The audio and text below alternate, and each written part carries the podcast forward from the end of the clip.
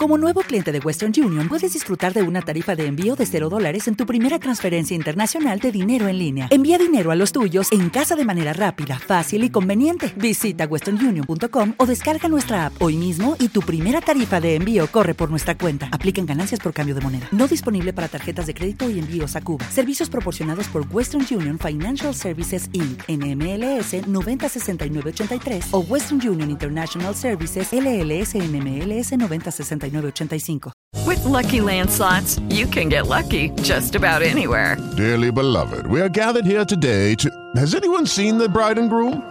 Sorry, sorry, we're here. We were getting lucky in the limo and we lost track of time. No, Lucky Land Casino, with cash prizes that add up quicker than a guest registry. In that case, I pronounce you lucky. Play for free at LuckyLandSlots.com. Daily bonuses are waiting. No purchase necessary. Void were prohibited by law. 18 plus. Terms and conditions apply. See website for details. El siglo XXI es hoy.com. Hoy presentamos Leticia Gasca, experta en fracasos. Hola, soy Félix, arroba locutorco, y vi una conferencia que dictó Leticia Gasca. Es mexicana y estuvo hablando sobre fracasos. El siglo XXI es hoy.com. Después de la conferencia le escribí y le pedí esta entrevista. Pues yo vivo entre Buenos Aires, Argentina y la Ciudad de México. Entre Buenos Aires y México me da Bogotá. o parece ser que, que, vivo en un avión, a veces también me siento así. Este podcast forma parte de la liga.fm. Pero sí, un poco por, por decisiones familiares y porque afortunadamente tengo un trabajo flexible, paso tiempo en ambas ciudades, prácticamente mitad y mitad del año. ¿Dos mitades o fragmentos que terminan siendo mitades? Fragmentos, de hecho, estaba haciendo cuentas y en todo lo que va de este año no he estado más de un mes y medio en el mismo lugar. Ah, caramba, no, no alcanzas a hacer amigos nuevos. De hecho, hago muchos, tengo bastantes amigos en Buenos Aires. Más bien, fíjate que algo que he aprendido en esta experiencia de vida nómada es que tienes que ser muy proactivo en cuidar a tus amistades y buscarlos cuando están en la misma ciudad. Uh -huh. Sobre todo siendo adulto, ¿no? Hacer amigos como adulto, hacer amigos nuevos, es una experiencia muy diferente a cuando eres niño. Cuando eres niño simplemente coinciden que están uno junto al otro jugando y así surge la amistad. Cuando eres adulto a veces tienes que hacer un paso extra para encontrar a personas con quien tienes ese tipo de afinidad. He oído decir que para las personas en Estados Unidos, para la cultura gringa, es muy difícil hacer amigos cuando uno ya es adulto. ¿Y tú que te la pasas por América Latina, cómo ves eso? Pues me imagino que debe ser más difícil. Creo que siempre como adulto es más difícil. No sé por qué en Estados Unidos lo sea más. Pero algo que sí estoy muy convencida es que entre latinos es mucho más fácil hacer nuevos amigos. Somos más cálidos, no tenemos miedo de abrazarnos, de darnos un beso, de sentarnos muy cerca de alguien que acabamos de conocer y finalmente eso ayuda a que se rompa el hielo más fácilmente, ¿no? El, el, poder tener una cercanía física que a veces en otras culturas pone a la gente muy incómoda. Oye, tu trabajo es hacer las fuck up nights. Yo sé que escribes en Forbes, en México, pero no sé qué, a qué más dedicas el tiempo en tu vida. Pues realmente escribir es un hobby. Escribo para varios medios en inglés y en español ah, okay. y soy cofundadora del movimiento Fuck Up Nights. Mi trabajo de tiempo completo está en realidad enfocado al área de investigación de Fuck Up Nights, que es el Failure Institute, el Instituto del Fracaso. Suena gracioso cuando lo dices en inglés. ¿Sabes qué es lo más gracioso, Félix? Cuando tengo una junta en algún lugar y llego con la recepcionista y le digo que trabajo en el Failure Institute, siempre ponen unas caras fabulosas. En español también suena gracioso, pero es que ya lo conocía, ya lo había oído, entonces no me sorprendió. Claro, la primera vez que uno oye hablar el Fuck Up Nights, siempre pensé, ¿por qué no me han invitado? ¿Existe alguien que haya fracasado más veces que yo? Quiero ver eso. Me parece que es una idea totalmente fantástica, fracasísticamente fantástica. ¿En cuántos países lo estás haciendo? Pues ahora ya estamos en 80 países. Virgen Santa. Hace un par de semanas llegamos a 300 ciudades en el mundo y desde luego que si quieres compartirnos algún fracaso, Félix, el escenario es todo tuyo. Sí, tendría tantas cosas por contar, pero además el morbo me lleva a ir a oír también a los demás y creo que ahí está la magia. Bueno, morbo al menos en el sentido colombiano, es que me dan muchas ganas de ir a escuchar cómo fracasaron los demás. Ah, sí, en, México tiene un sentido muy parecido y lo comparto contigo. De hecho, yo creo que soy probablemente de las personas que he ido a más Folk Nights en la vida y todavía me genera el mismo interés y la misma curiosidad que al inicio. Y, creo que eso justamente es porque hay muy pocos espacios en los que se cuentan este tipo de historias. Generalmente en los eventos de negocios, en los eventos de emprendedores, se habla de los casos de éxito. Sí.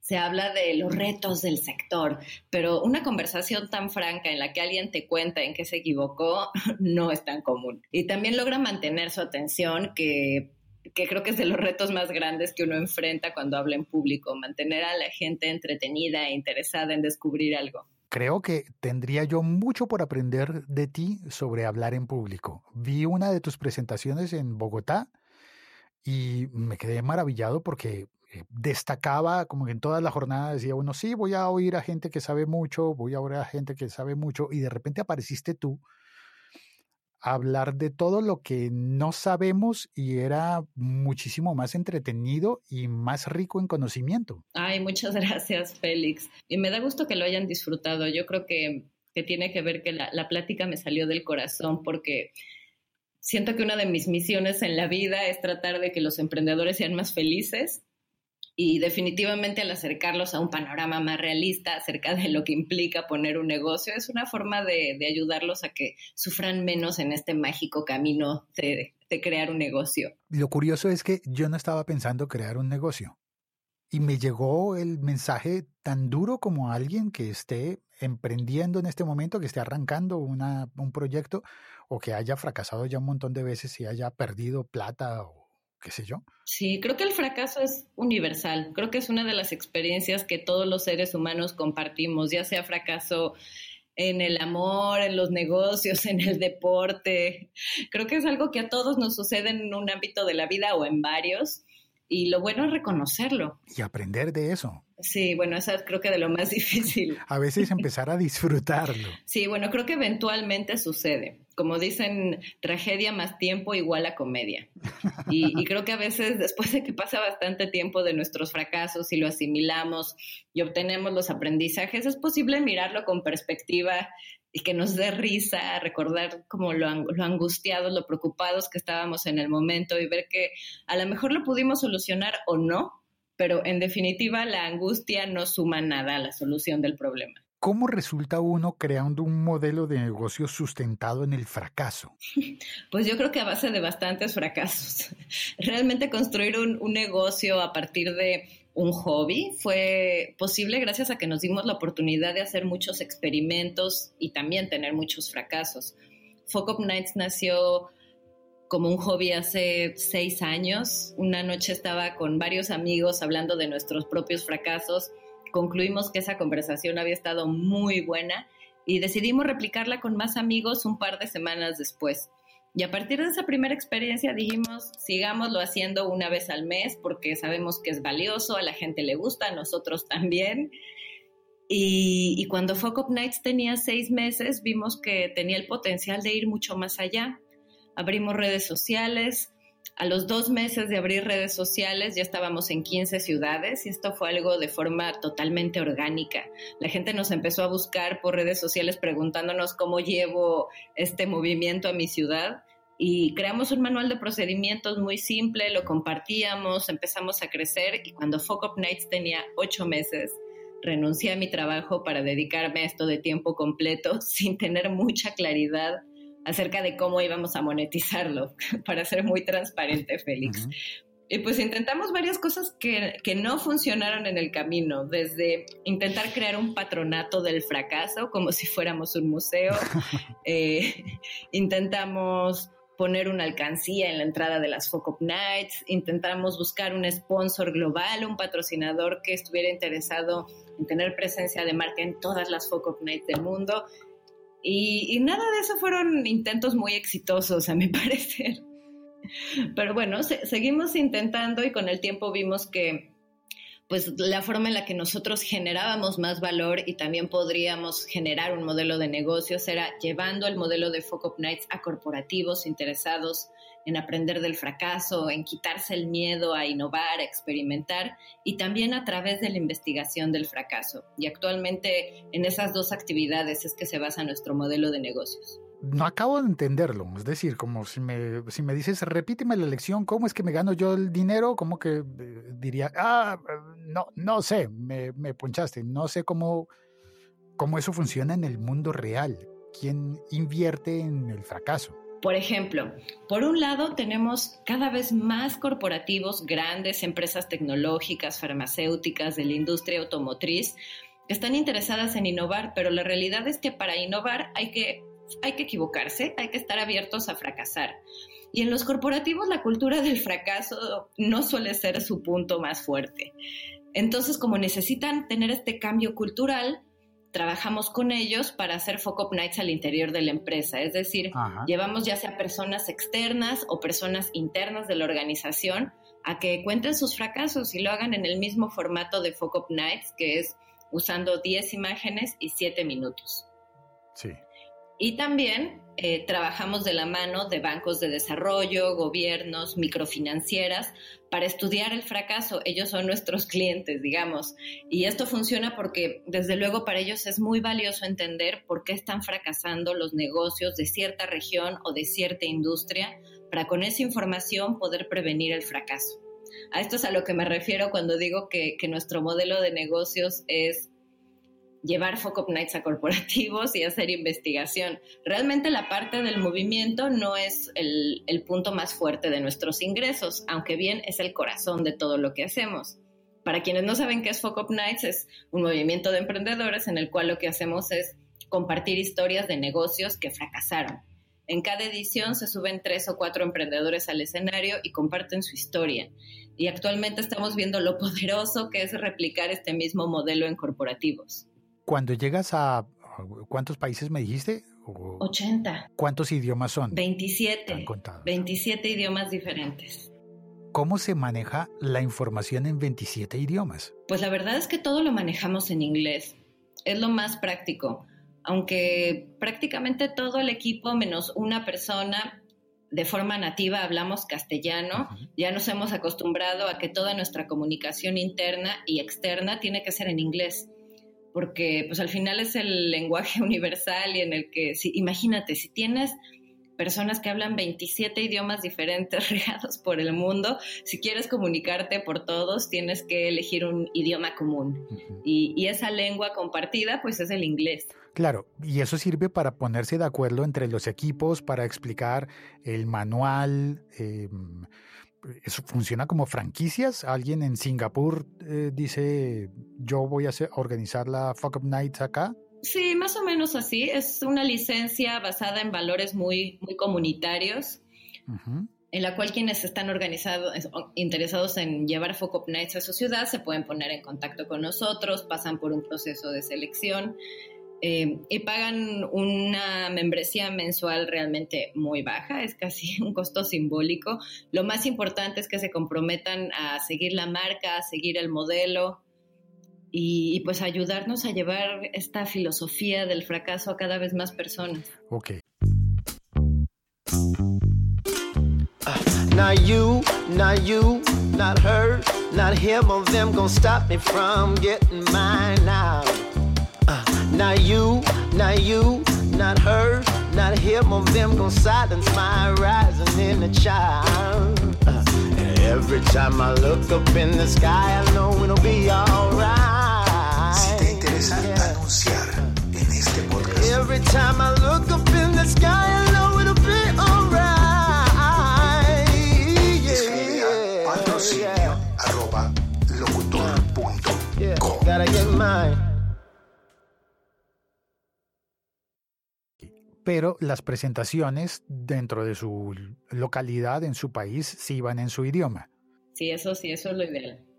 Y hay fuente de conocimiento en todas esas Fuck Up Nights alrededor del mundo como para que te lleguen y puedas eh, incorporarlo a la base de datos de fracaso. Sí, de hecho, gracias al poder de la comunidad global de Fuck Up Nights hemos construido la base de datos de negocios que fracasaron más grande y diversa del mundo.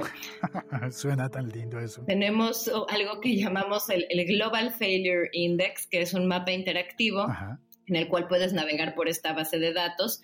Y, y, este mapa se alimenta de información que viene de la gente que va a Fuck Up Nights por el mundo, de los oradores, también tenemos una red de 80 investigadores por el mundo que utilizan nuestra metodología y nuestra base de datos para hacer investigación. Y todo lo logramos gracias a que construimos una encuesta en línea que contestarla te toma solamente seis minutos y a través de esta encuesta obtenemos la información más importante para entender qué pasó en ese negocio que fracasó. Hay desde cifras de cómo era el gobierno corporativo, cuántos socios eran, si eran familiares o no, eh, intentamos entender la personalidad del emprendedor, cifras financieras, incluso preguntamos qué hiciste después del fracaso de tu negocio para entender cómo somos resilientes. Y pues bueno, en esta encuesta que puedes contestar en línea tanto en inglés como en español, es que estamos reuniendo información de prácticamente todas latitudes. Entiendo. Y es como estaba pensando mientras contabas eso que es tan importante, al menos me parece a mí, como una oficina de patentes. Totalmente, porque es una forma de sistematizar conocimiento. Creo que has hecho una excelente analogía, pero en este caso son conocimientos acerca de por qué los negocios no funcionan. Y creo que lo interesante es que esto aterrizado en la práctica, aterrizado en el Global Failure Index, te permite, por ejemplo, hacer zoom en el mapa en una ciudad específica y ver tendencias y patrones acerca de negocios que fracasaron en esa región. Y de esa forma puedes tomar decisiones más informadas acerca de qué nuevo negocio vas a montar o en qué lugar lo vas a poner. Claro, y mm, detectar, no sé, alguna vez le oí a alguien una historia sobre los capitanes de barco en, en, la, en las compañías navieras y sobre cómo eh, en el mundo normal nos decían que siempre la mejor hoja de vida era la, la que marcaba más éxitos y que para las navieras el, el, sistema funcionaba al contrario. Aquel marino que había encallado más veces, que había encontrado más eh, dificultades en recorriendo los mares del mundo, era el que más sabía, el que más la había cagado era el que tenía mejores probabilidades de salir mejor de las dificultades al final. Totalmente, porque creo que eso te genera carácter. Creo que aprendes a ser resiliente en la medida en la que te enfrentas a dificultades en la vida. Y fíjate que yo no sabía eso de las navieras, pero hace todo el sentido del mundo. Algo similar está sucediendo en Silicon Valley con los impresionistas. Prácticamente ellos no quieren colocar capital en emprendedores que no hayan fracasado antes porque les parece que son unos novatos y es que nunca han fracasado. Y me pregunto, el libro, vamos a hablar de el, libro. ¿Cómo es que se llama? ¿Cómo lo debo buscar en Amazon? Lo puedes buscar como Sobrevivir al fracaso. Es un libro de portada azul y letras rojas. Ok, azul y rojo. Sobrevivir al fracaso. ¿Están allí los casos relatados? Así es, este es un libro que incluye historias de la vida real. Eh, este es un libro que de hecho surge tras seis años de organizar Focus Nights por el mundo y estudiar el fracaso a través del instituto. Eh, como te imaginarás, he tenido la oportunidad de platicar con miles de personas con negocios en problemas. Muchos de ellos lograron rescatar a su negocio, otros desgraciadamente no. Y este es un libro que recopila todos esos aprendizajes y que además ofrece herramientas muy prácticas acerca de cómo evitar el fracaso en tu negocio o bien cómo cerrarlo con el menor daño posible si es que tuviste que tomar esa dolorosa decisión de, de, cerrar el negocio. Recuerdo en tu charla, en tu conferencia, me quedó grabada en la mente la historia del señor de Transilvania.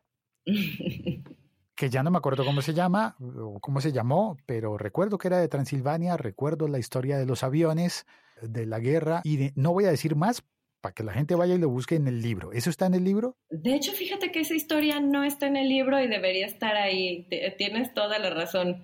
Este hombre de Transilvania se llama Abraham Wald. Y me encanta que, que, digas esto, Félix, porque uno a veces cuando da una conferencia tiene dudas de qué cosas realmente quedaron grabadas en la mente de los demás y qué cosas se fueron. Hay estudios que de hecho uh -huh. indican que la gente tiende a recordar más el inicio de la plática y el final de la misma. Y esto estuvo más bien a la mitad. Así que, bueno, o tienes una memoria muy buena o la historia realmente fue memorable. No, había, había elementos. Mira, me acuerdo de Transilvania porque lo asocié mentalmente como, ah, mira, va a hablarnos de Drácula. Ok, no, no nos va a hablar de Drácula. nos va a hablar de la guerra, nos va a hablar de aviones. Y al final, bueno, ahora sí, como, el, como no está en el libro, entonces ahora sí te voy a pedir que, que cuentes eso y te voy a contar antes cómo fue que yo le transmití esa, eh, esa historia a mi esposa. Me encanta. Cuando tenía un problema, le dije, tienes que darle la vuelta, busca ponerlo en negativo. Busca tomar la foto, ponerla en negativo y aquello que te está faltando va a brillar. Va a tomar sentido la frase de brilla por su ausencia. es cierto. Es una muy buena forma de explicarla y, y, de hecho lo que hizo Abraham Wald es algo que no es muy sencillo de explicar, pero voy a hacer mi mejor esfuerzo en este momento. Eh, Abraham Wald, como bien dices, nació en Transilvania, nada que ver con el conde Drácula. Él nació justo antes de la época de la Segunda Guerra Mundial. De, él era de origen judío y justamente por la guerra fue que tuvo que abandonar su país y se fue a vivir a Estados Unidos. Él era matemático, de hecho era uno de los matemáticos más renombrados de su época, y yo creo que él nunca se imaginó que lo que lo iba a hacer regresar a Europa era justamente la guerra. ¿Y cómo fue esto? Eh, en aquella época los bombarderos británicos tenían una tasa de fracaso muy alta. ¿Qué quiere decir esto?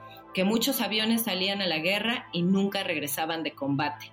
Ya habían llamado a ingenieros para resolver esto, a estrategas militares, a todo tipo de expertos y no lograban encontrar una solución. Y alguien dijo, oigan, pero pues por ahí está este genio matemático, Abraham Wald, a lo mejor a él se le ocurre algo que a nosotros no se nos ha ocurrido. Lo buscaron en Estados Unidos, él aceptó ir al Reino Unido a resolver su problema con, con, los aviones que iban a la guerra y su enfoque fue muy diferente. Como dices, él miró el problema desde otra perspectiva diferente. Él lo que hizo fue, primero voy a hacer un, breve paréntesis, ¿qué es lo que hacían casi todos? Miraban los aviones que regresaban de combate y decían, ah, mira, en estas zonas del avión es donde hay más impactos de bala, hay que reforzarlo ahí. ¿Qué fue lo que hizo Abraham Wald? Miró los aviones que regresaban de combate, revisó, al igual que los anteriores, al igual que los expertos anteriores, dónde los aviones tenían más impactos de bala y su consejo fue hay que reforzar la estructura de los aviones en donde no han recibido impactos de bala. ¿Por qué? Porque seguramente ahí fue donde le pegaron a los aviones que no volvieron de combate implementaron esta sugerencia de Abraham Wald y funcionó. Muchos más bombarderos regresaron de guerra.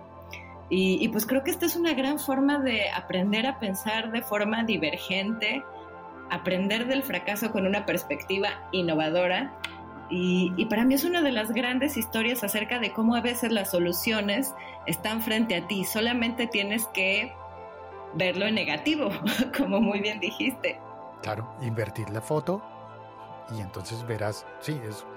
De hecho es más bien como si los problemas se nos presentan como el negativo en rollo fotográfico de los antiguos y tú los ves pero no los entiendes. De hecho esa analogía me gusta más porque por ahí decir verlo en negativo suena muy pesimista y no es lo que queremos decir.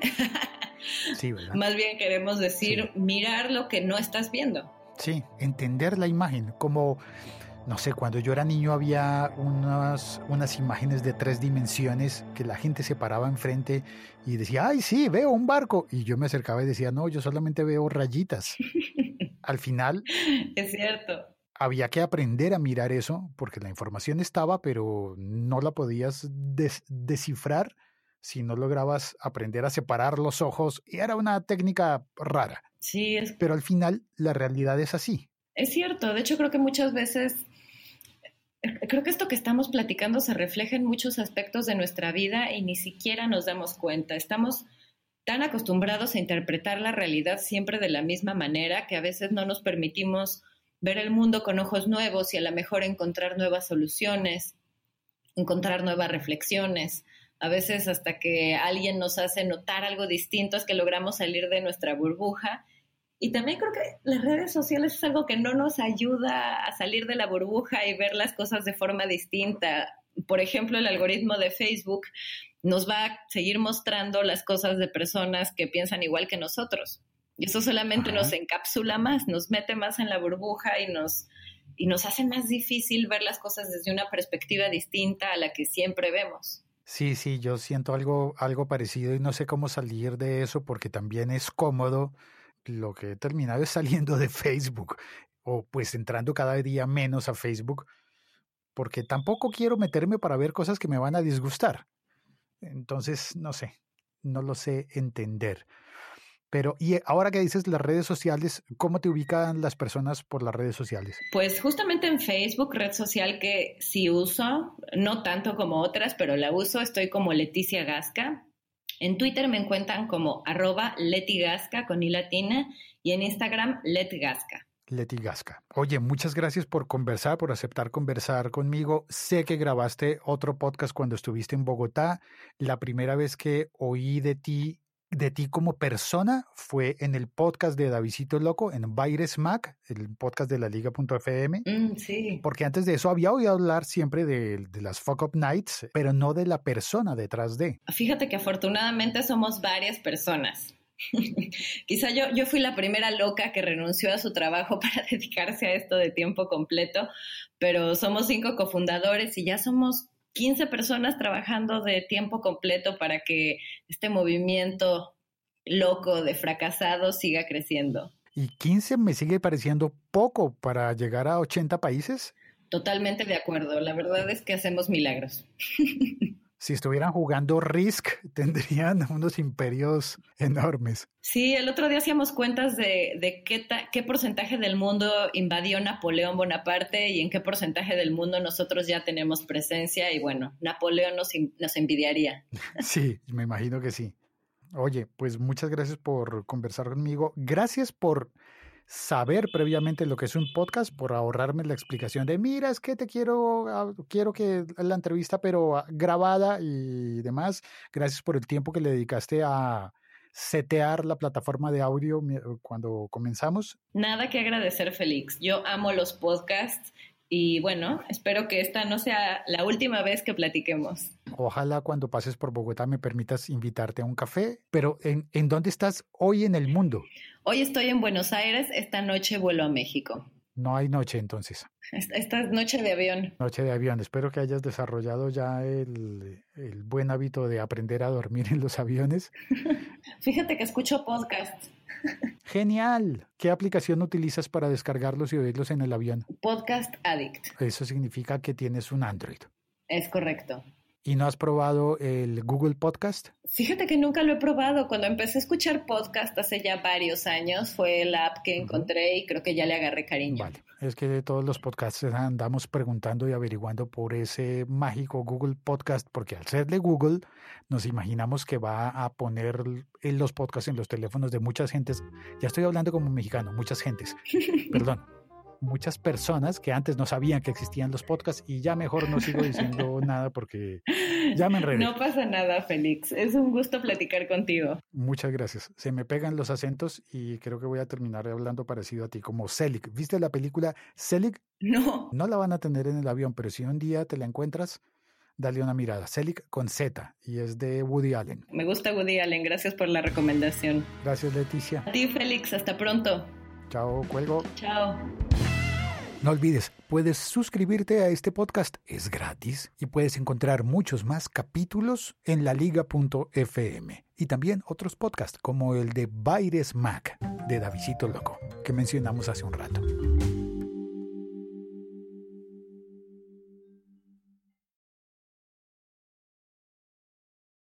Lucky Land Casino asking people what's the weirdest place you've gotten lucky? Lucky? In line at the deli, I guess? Aha, in my dentist's office. More than once, actually. Do I have to say? Yes, you do. In the car before my kids' PTA meeting. Really? Yes. Excuse me, what's the weirdest place you've gotten lucky? I never win and tell. Well, there you have it. You can get lucky anywhere playing at LuckyLandSlots.com. Play for free right now. Are you feeling lucky? No purchase necessary. Void where prohibited by law. 18 plus. Terms and conditions apply. See website for details. Hey guys, it is Ryan. I'm not sure if you know this about me, but I'm a bit of a fun fanatic when I can. I like to work, but I like fun too. It's a thing. And now the truth is out there. I can tell you about my favorite place to have fun. Chumba Casino. They have hundreds of social casino style games to choose from with new games released each week. You can play for free anytime, anywhere and each day brings a new chance to collect daily bonuses. So join me in the fun. Sign up now at ChumbaCasino.com. No purchase necessary. VGW. Void were prohibited by law. See terms and conditions. 18 plus.